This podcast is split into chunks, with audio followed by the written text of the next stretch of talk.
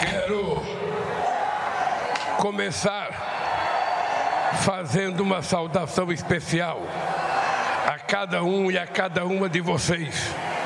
Uma forma de lembrar e retribuir o carinho e a força que recebia todos os dias do povo brasileiro, representado pela Vigília Lula Livre, num dos momentos mais difíceis da minha vida.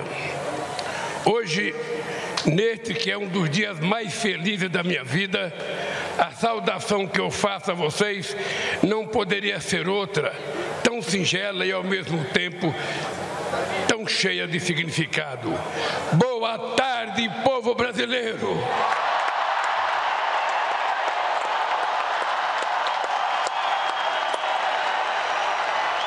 Minha,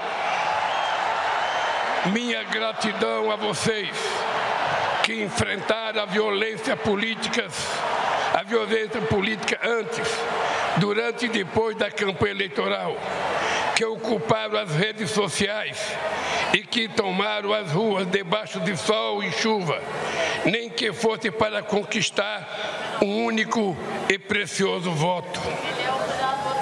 Que tiver a coragem de vestir a nossa camisa e, ao mesmo tempo, agitar a bandeira do Brasil, quando uma minoria violenta e antidemocrática tentava censurar nossas cores e se apropriar do verde amarelo que pertence a todo o povo brasileiro.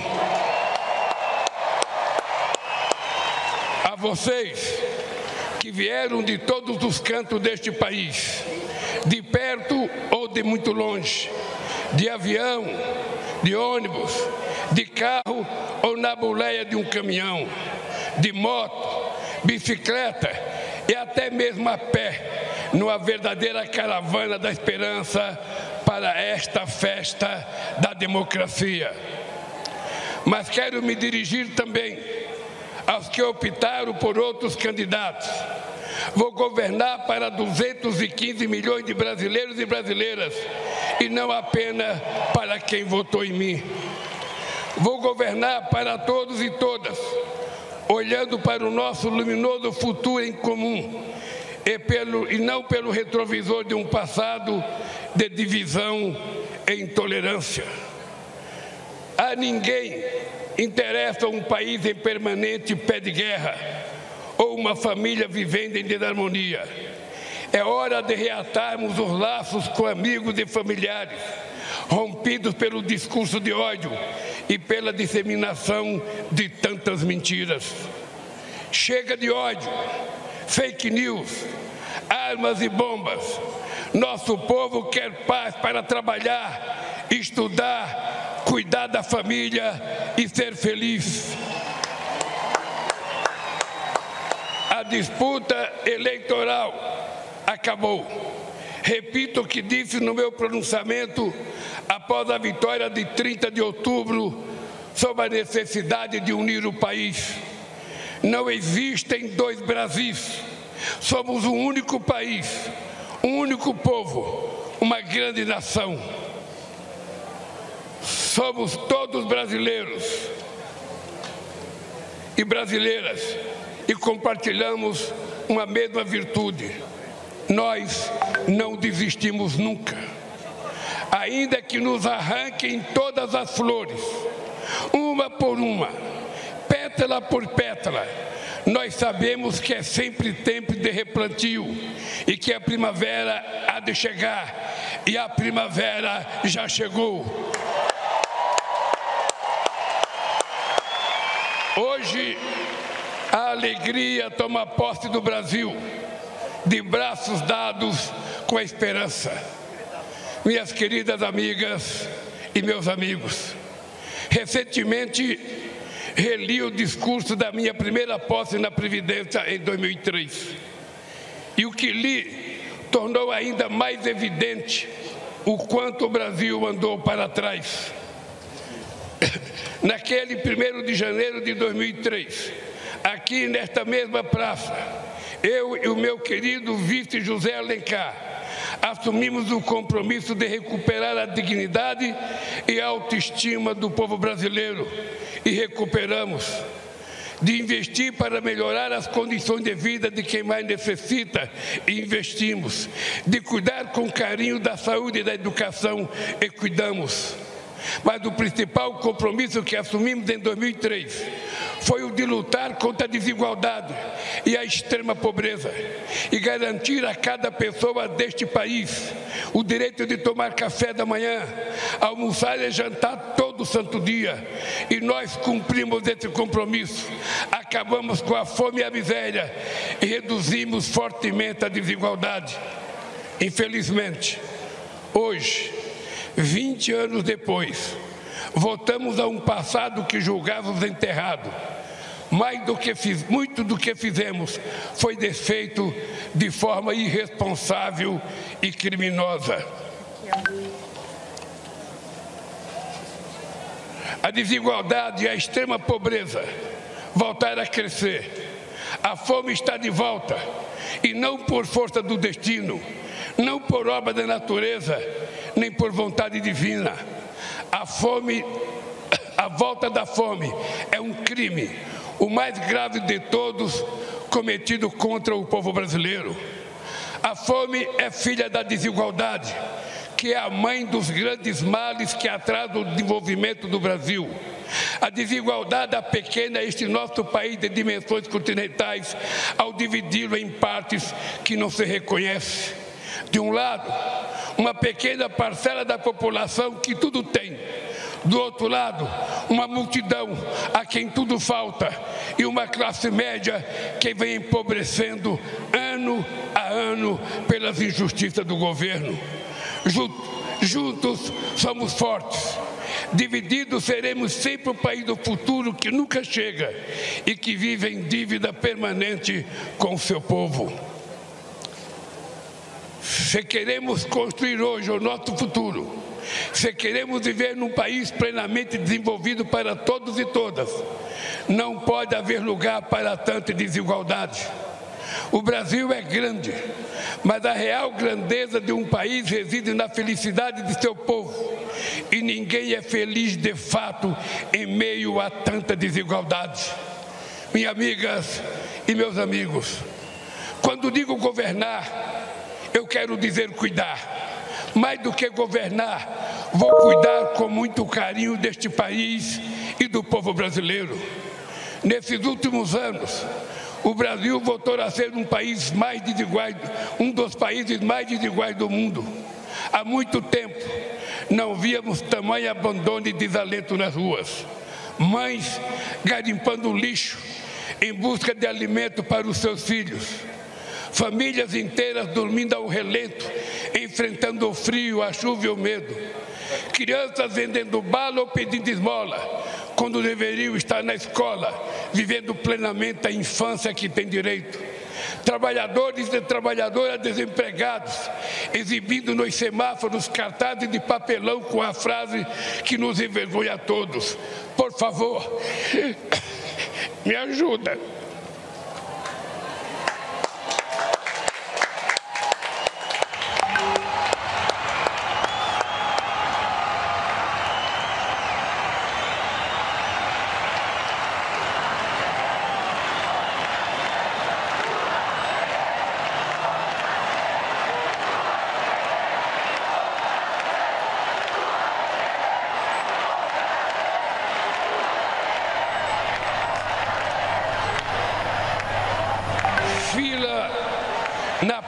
Dos açougues em busca de ossos para aliviar a fome. E ao mesmo tempo, filas de espera para a compra de automóveis importados e jatinhos particulares. Tamanho abismo social é um obstáculo à construção de uma sociedade verdadeiramente justa, democrática e de uma economia próspera e moderna.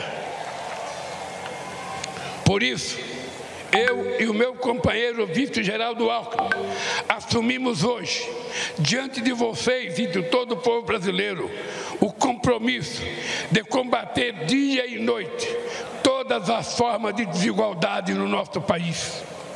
Desigualdade de renda, desigualdade de gênero e de raça, desigualdade no mercado de trabalho, na representação política, nas carreiras do Estado, desigualdade no acesso à saúde, à educação e demais serviços públicos, desigualdade entre a criança que frequenta a melhor escola particular e a criança que engraxa sapato na rodoviária sem escola e sem futuro, entre a criança feliz com o brinquedo que acabou de ganhar de presente e a criança que chora de fome na noite de Natal. Desigualdade entre quem joga comida fora e quem só se alimenta das sobras. É inadmissível que os 5% mais ricos deste país detenham a mesma fatia de renda que os demais 95% de pessoas. Que 6 bilionários brasileiros uma riqueza equivalente ao patrimônio dos 100 milhões mais pobres do país. Que um trabalhador ou uma trabalhadora que ganha um salário mínimo mensal leve 19 anos para receber o equivalente a que um super rico recebe em um único mês. E não adianta subir o ouvido do automóvel de luxo para não ver nossos irmãos que se amontoam, se amontoam debaixo dos viadutos, carentes de tudo. A realidade salta aos olhos em cada esquina.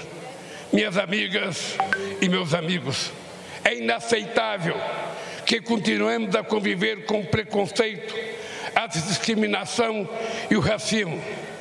Somos um povo de muitas cores e todas devem ter os mesmos direitos e oportunidades. Ninguém será cidadão ou cidadã de segunda classe. Ninguém terá mais ou menos amparo do Estado. Ninguém será obrigado a enfrentar mais ou menos obstáculos apenas pela cor da sua pele. Por isso, estamos recriando o Ministério da Igualdade Racial para enterrar a trágica herança do nosso passado escravista. Os povos indígenas precisam ter suas terras demarcadas e livres das ameaças das atividades econômicas ilegais e predatórias. Precisam ter sua cultura preservada, sua dignidade respeitada e sua sustentabilidade garantida. Eles não são obstáculo ao desenvolvimento, são guardiões de nossos rios e florestas e parte fundamental da nossa grandeza enquanto nação. Por isso, estamos criando, estamos criando o Ministério dos Povos Indígenas para combater 500 anos de desigualdade. Não podemos continuar a conviver com a odiosa pressão imposta às mulheres, submetidas diariamente à violência nas ruas e dentro de suas próprias casas. É inadmissível que continue a receber salários inferiores aos dos homens, quando no exercício de uma mesma função, elas precisam conquistar cada vez mais espaço nas instâncias decisórias deste país, na política, na economia, em todas as áreas estratégicas. As mulheres devem ser o que elas quiserem ser, devem estar onde quiserem estar. Por isso, estamos trazendo de volta o Ministério das Mulheres.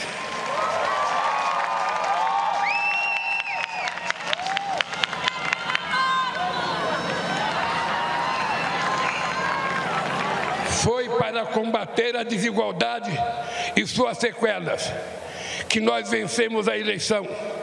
E esta será a grande marca do nosso governo. Dessa luta fundamental surgirá um país transformado, um país grande e próspero, forte e justo, um país de todos, por todos e para todos, um país generoso e solidário, que não deixará ninguém para trás minhas queridas companheiras e meus queridos companheiros, reassumo o compromisso de cuidar de todos os brasileiros e brasileiras, sobretudo daqueles que mais necessitam, de acabar outra vez com a fome neste país, de tirar o pobre da fila do osso para colocá-lo novamente no orçamento da União. Temos um imenso legado ainda vivido na memória de cada brasileiro e cada brasileira, beneficiário ou não das políticas públicas que fizeram uma revolução neste país. mas não nos interessa viver do passado. Por isso, longe de qualquer saudosismo, nosso legado será sempre o espelho do futuro que vamos construir para este país. Em nossos governos, o Brasil conciliou o crescimento econômico recorde com a maior inclusão social da história e se tornou a sexta maior economia do mundo, ao mesmo tempo em que 36 milhões de brasileiros e brasileiras saíram da extrema pobreza. Geramos mais de 20 milhões de empregos com carteira assinada e todos os direitos assegurados. Reajustamos o salário mínimo sempre acima da inflação. Batemos recorde de investimento em educação, da creche à universidade, para fazer do Brasil um exportador também de inteligência e conhecimento, e não apenas um exportador de commodities e matéria-prima.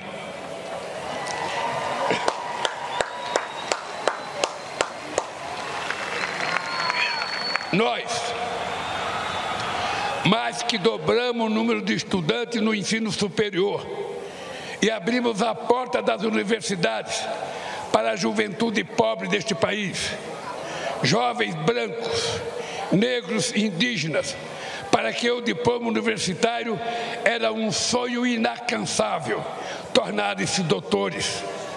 Combatemos um dos grandes focos de desigualdade, o acesso à saúde, porque o direito à vida não pode ser refém da quantidade de dinheiro que se tem no banco.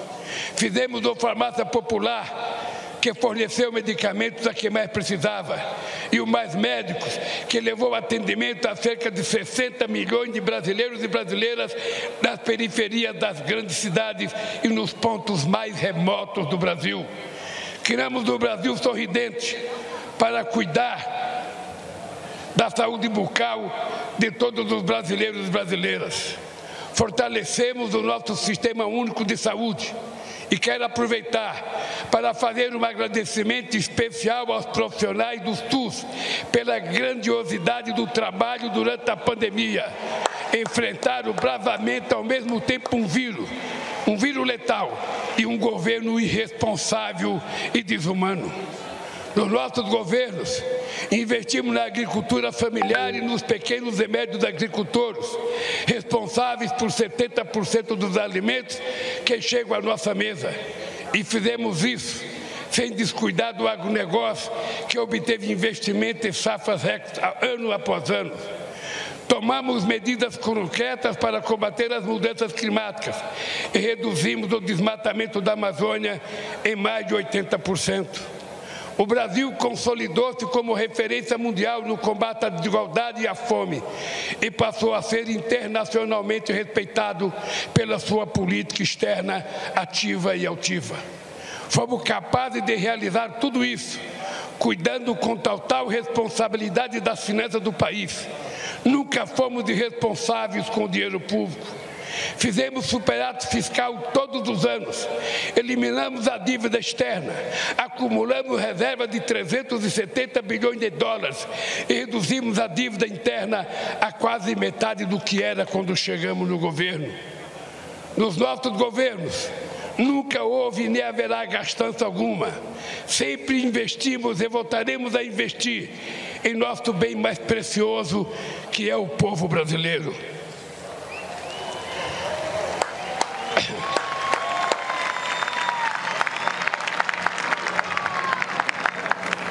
Infelizmente, muito do que construímos em 13 anos foi destruído em menos da metade desse tempo. Primeiro, pelo golpe contra a presidenta Dilma em 2016. E na sequência, pelos quatro anos de um governo de destruição nacional, cujo legado a história jamais perdoará. 700 mil brasileiros e brasileiras mortos pelo Covid-19, 125 milhões sofrendo algum grau de insegurança alimentar de moderada a muito grave e 33 milhões passando fome. Esses são apenas alguns números que na verdade não são apenas números, estatísticas e indicadores, são pessoas. Homens, mulheres e crianças vítimas de um desgoverno, afinal derrotado pelo povo no histórico 30 de outubro de 2022. Os grupos técnicos do gabinete de transição, coordenada pelo meu vice Alckmin, que por dois meses mergulharam nas, nas entranhas do governo anterior, trouxeram a público a real dimensão da tragédia.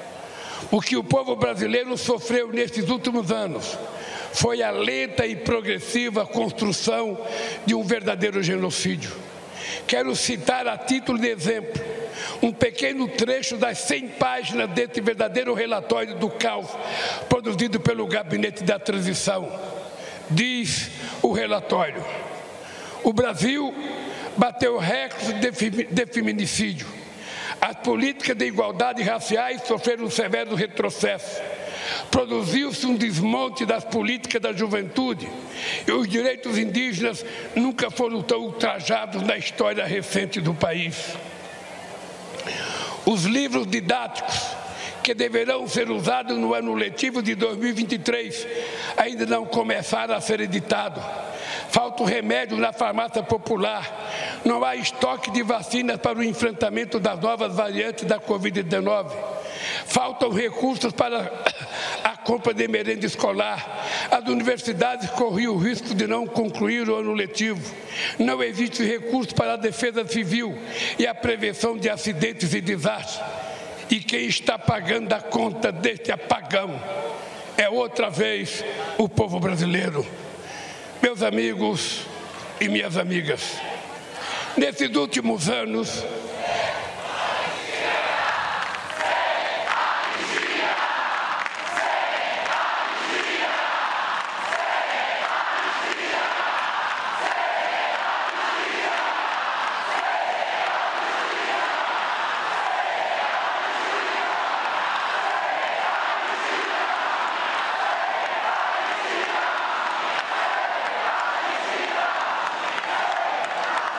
Nesses últimos anos, vivemos sem dúvida um dos piores períodos da nossa história. Uma era de sombras, de incertezas e de muito sofrimento. Mas esse pesadelo chegou ao fim pelo voto soberano, na eleição mais importante desde a redemocratização do país. Uma eleição que demonstrou o compromisso do povo brasileiro com a democracia e suas instituições. Essa extraordinária vitória da democracia nos obriga a olhar para frente a esquecer nossas diferenças, que são muito menores que aquilo que nos une para sempre. O amor pelo Brasil e a fé inquebrantável em nosso povo. Agora é hora de reacendermos a chama da esperança, da solidariedade e do amor ao próximo. Agora é hora de voltar a cuidar do Brasil e do povo brasileiro, gerar empregos, reajustar o salário mínimo acima da inflação, baratear o preço dos alimentos, criar ainda mais vagas nas universidades, investir fortemente na saúde, na educação, na ciência e na cultura retomar as obras de infraestrutura do Minha Casa Minha Vida, abandonadas pelo descaso do governo que se foi. É hora de trazer investimentos e reindustrializar o Brasil, combater outras vezes as mudanças climáticas e acabar de uma vez por todas com a devastação dos nossos biomas, sobretudo a nossa querida Amazônia romper com o isolamento internacional e voltar a se relacionar com todos os países do mundo. Não é hora para ressentimentos estéreis. Agora é hora de o Brasil olhar para frente e voltar a sorrir. Vamos virar esta página e escrever em conjunto um novo e decisivo capítulo da nossa história. Nosso desafio comum é o da criação de um país justo, inclusivo, sustentável e criativo, democrático e soberano para todos os brasileiros e brasileiras. Fiz questão de dizer ao longo de toda a campanha: o Brasil tem jeito. E volto a dizer com toda convicção: mesmo diante do quadro de destruição revelado pelo gabinete da tradição, o Brasil tem jeito. Depende de nós, de todos nós, e vamos reconstruir este país. Em meus quatro anos de mandato, Vamos trabalhar todos os dias para o Brasil vencer o atraso de mais de 350 anos de escravidão, para recuperar o tempo e as oportunidades perdidas nesses últimos anos, para reconquistar seu lugar de destaque no mundo e para que cada brasileiro e cada brasileira tenha o direito de voltar a sonhar e as oportunidades para realizar aquilo que sonha. Precisamos todos juntos reconstruir e transformar o nosso querido país. Mas só reconstruiremos e transformaremos de fato esse país se lutarmos com todas as forças contra tudo aquilo que o torna tão desigual essa tarefa não pode ser de apenas um presidente ou mesmo de um governo. É urgente e necessária a formação de, um, de uma frente ampla contra a desigualdade que envolva a sociedade como um todo. Trabalhadores, empresários, artistas, intelectuais, governadores, prefeitos, deputados, senadores, sindicatos, movimentos sociais, associações de classes, servidores públicos, profissionais liberais, líderes religiosos, cidadãos e cidadãos comuns. É, afinal, tempo de união e reconstrução do nosso país. Por isso, Faço esse chamamento a todos os brasileiros e brasileiras que desejam um Brasil mais justo, solidário e democrático. Juntem-se a nós num grande mutirão contra, contra a desigualdade. Quero terminar pedindo a cada um e a cada uma de vocês que a alegria de hoje seja a matéria-prima da luta de amanhã e de todos os dias que virão que a esperança de hoje fermenta o pão que há de ser repartido entre todos. E que estejamos sempre prontos a reagir, em paz e em ordem, a quaisquer ataques extremistas que queiram sabotar e destruir nossa democracia. Na luta pelo bem do Brasil, usaremos as armas que os nossos adversários mais temem. A verdade que se sobrepôs à mentira, a esperança que venceu o medo e o amor que derrotou o ódio. Viva o Brasil e viva o povo brasileiro!